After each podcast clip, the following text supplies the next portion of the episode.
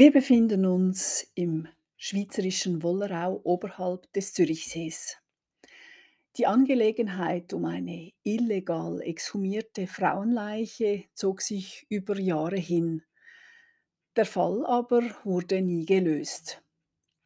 Liebe Hörerinnen, liebe Hörer, willkommen zu meinem True Crime Podcast. Ich bin Nicole Billeter, freischaffende Historikerin. Und zum ersten Mal stelle ich einer Episode eine Warnung voran. In der Regel finde ich sogenannte Triggerwarnungen gerade bei True Crime Podcasts nicht sinnvoll. Denn der Name sagt es ja schon. Es wird im Podcast um schlimme Sachen gehen, die verstören können. Heute geht es allerdings um einen Suizid und seine Folgen. Im 19. Jahrhundert ging man gesellschaftlich noch immer ganz anders mit Personen um, die sich selbst das Leben nahmen. Und gerade das stelle ich hier zum Thema. An dieser Stelle könnte man also die Folge jetzt auslassen, sollte einen dieses spezielle Thema eben belasten. Im Oktober 1841 nahm sich Maria Anna Meister-Müller das Leben. In den Quellen wird sie meistens lediglich als Frau des Johannes Meister beschrieben. Sie wohnten in der Sägerei in Schindellegi. Der Fall wurde offiziell an den Bezirkslandammann Dominik Höfliger gemeldet. Er veranlasste, dass die Leiche von Maria Anna Meister von den Bezirksärzten seziert wurde. Diese stellten eine Gehirn- und Unterleibsentzündung fest. Außerdem wurde aufgezeichnet, dass Maria Anna Meister Müller unter Melancholie gelitten habe. Verwandte hätten außerdem mitgeteilt, dass sie zunehmend manisch geworden sei. Aufgrund dieser Erkenntnisse wurde, wurde, sie auf Anweisung der Schweizer Regierung und mit der ausdrücklichen Zustimmung des katholischen Pfarrers vor Ort beerdigt. Dies wurde gestattet, vor allem weil eben die Ärzte eine schwere Geisteskrankheit festgestellt hatten. Deswegen, so damals die Ansicht, war sie nicht für ihr Tun verantwortlich und ihre eigene Tötung wurde deswegen weniger zur Sünde. So wurde Maria Anna Meister schließlich in der Nacht und ohne Glockengeläut und auch ohne Riten beerdigt. Um drei Uhr nachts wurde sie auf dem Friedhof Wollerau beigesetzt. Wir sehen also, dass es damals immerhin schon möglich war, dass Suizidenten in geweihter Erde beerdigt wurden. In den Jahrhunderten davor hatte man von Selbstmord gesprochen. Ein Mörder musste nach damaliger christlicher Überzeugung auch über den Tod hinaus bestraft werden. Er wurde in der Regel nicht in geweihter Erde bestattet und konnte deswegen am Tag des jüngsten Gerichts nicht wieder auferstehen. Das konnten nur Christinnen und Christen, die mit allen christlichen Riten bestattet worden waren. Und jemand, der sich selbst das Leben nahm, war nach der damaligen Auffassung eben auch ein Mörder.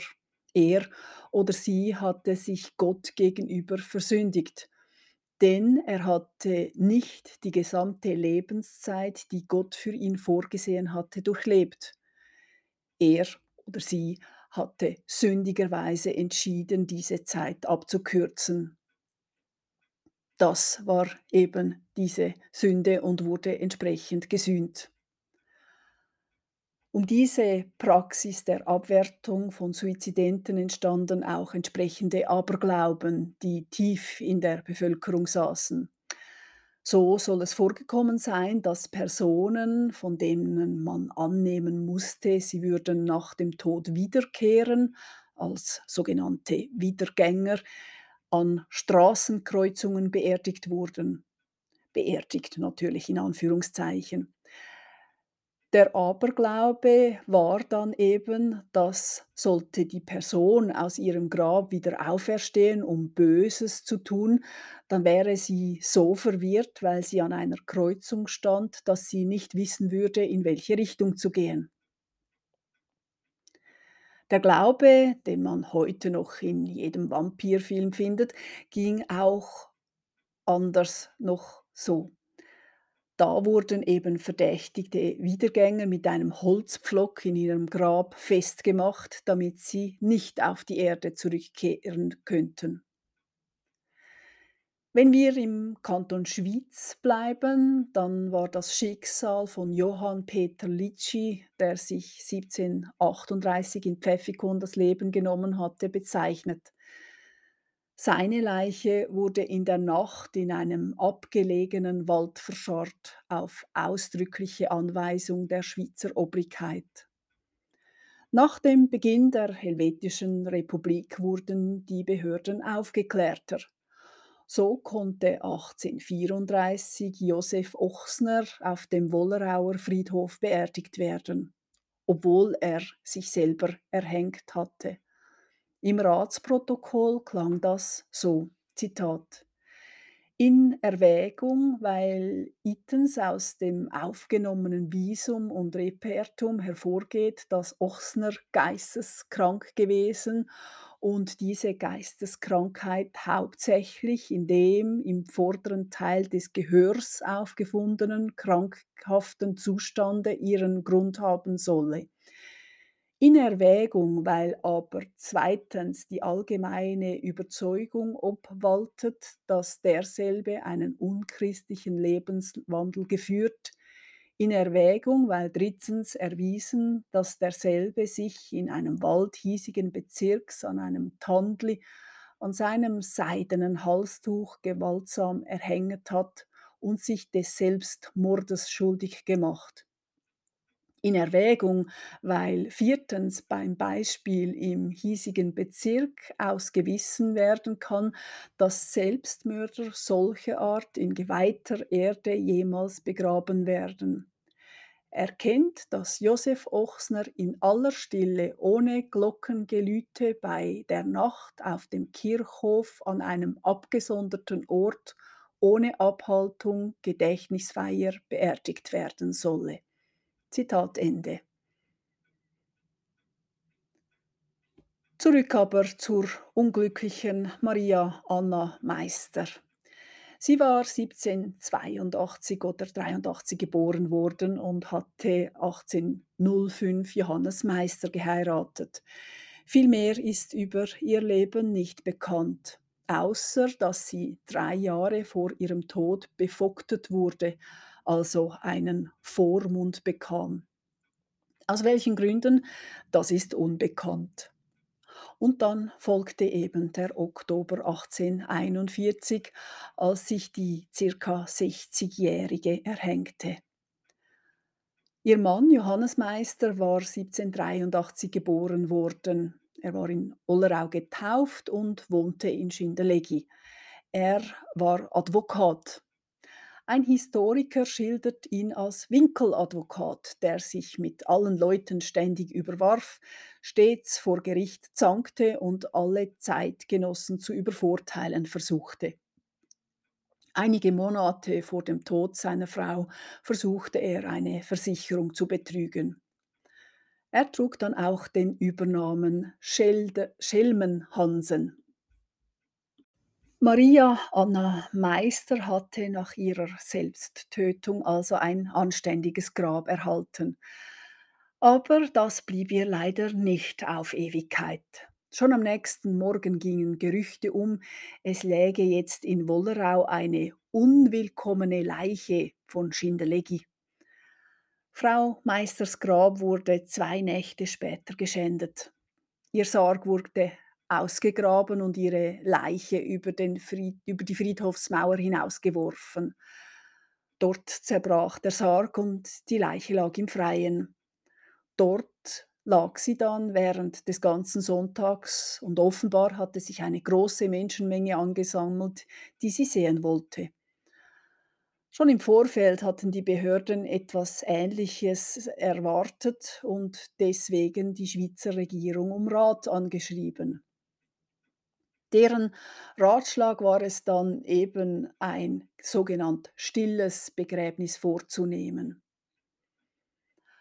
Nach dem Vorfall schrieben empörte Zeugen an die Regierung. In ihren Worten spielte sich die Sache so ab. Zitat Letztverblichenen Freitagmorgens 3 Uhr konnte von der Regierung genehmigten Bezirksratsschlusses betreffend Beerdigung der selbstentleibten Frau des Johannes Meisters Vollzug gegeben werden. Als aber tags darauf das Gerücht von der stattgehaltenen Beerdigung sich verbreitete, zeigten sich hie und wieder Sphären von Unzufriedenheit. In der darauf folgenden Nacht um den gegenwärtigen Sonntag aber hatte das bisher unter zivilisierten Menschen unerhörte Ereignis stattgefunden, das die unglücklich Verblichene in ihrer Grabesruhe gestört, ihre Gruft mit fanatischer Wut aufgewühlt, der Todessarg samt der Leiche über die Kirchhofmauer geworfen und mit weggerissenem Sargendeckel der schaulustigen Menge der Vorübergehenden zum Ärgernis aller vernünftiger Menschen bloßgestellt war. Zitat Ende. Bezirkslandammann Höfliger ordnete die erneute Bestattung an, dieses Mal unter Polizeischutz. Sofort wurde von Unzufriedenen eine außerordentliche Kirchgemeinde einberufen und diese entschied einstimmig, dass es nicht in Frage komme, Frau Meisters Körper erneut im geheiligten Boden zu beerdigen. Der Bezirkslandammann stellte sich gegen diesen Beschluss und wollte gar durchsetzen, dass Maria Anna Meister erneut christlich beerdigt werden sollte. Er forderte dafür behördliche und polizeiliche Unterstützung von Schwyz. Der Wollerauer Bezirksrat wurde nun also vom obersten Schweizer Behörden angewiesen, Frau Meister zu beerdigen. Außerdem wurde eine Untersuchung wegen Störung der Totenruhe veranlasst.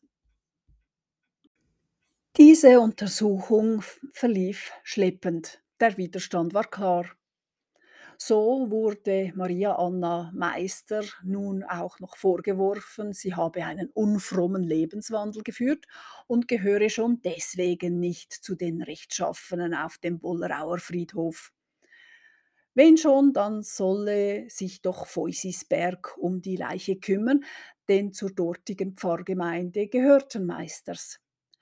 Der Feusisberger Pfarrer weigerte sich seinerseits, der Frau die ewige Ruhe auf seinem Friedhof zu gestatten, denn, so argumentierte er legalistisch, dem Gesetz nach musste jemand, der sich selbst entleibt hatte, auf dem Territorium beerdigt werden, wo dies stattgefunden habe. Das war Wollerau. Und dort wurde Meister Müller dann endlich erneut begraben. Und schließlich wurden sogar einige Verdächtige festgenommen. Dies unter der Anklage, Meisters Totenruhe gestört zu haben. Sie stammten aus gut vernetzten, politisch wichtigen Wollerauer Familien. Die Untersuchungen dauerten an, sie verzögerten sich und im folgenden Frühling, Frühling, als ein neuer Bezirkslandammann das Amt übernahm, verliefen diese Untersuchungen dann im Sande. Die zwei Personen, die sich für das anständige Begräbnis ausgesprochen hatten, fielen in Ungnade. Es war dies der ehemalige Landammann Höfliger und der Wollerauer Pfarrer Karl Kümin. Kümin war 1800 geboren worden, war zunächst Kaplan in St. Gallen und danach lange Pfarrer in Wollerau. Er war dort auch in der Schulkommission und er scheute sich offenbar nicht, Konflikte auszutragen. Vielfach stand er als Beschuldigter, aber auch als Opfer vor Gericht. Es handelte sich immer um Ehrverletzungen. Er zog sich wohl auch den Zorn vieler seiner Schützlinge zu, weil er von der Kanzel deutliche Worte schleuderte. Nach der Affäre um Maria Anna Meister wurde der Pfarrer zunehmend marginalisiert. Er wurde beleidigt, verspottet und erhielt seinen Lohn erst nach mehrmaligem Druck. Schließlich gab er die Gemeinde ab und zog als Missionar nach Amerika. Unterdessen war die Affäre noch nicht ganz beendet. Es wurden noch immer Verdächtige verhört, aber zu einer Verurteilung kam es nie. Allerdings wurde die Totenruhe von Maria Anna Meister noch einmal gestört. Genau ein Jahr nachdem sie sich das Leben genommen hatte, wurde ihr Grab nochmals geschändet.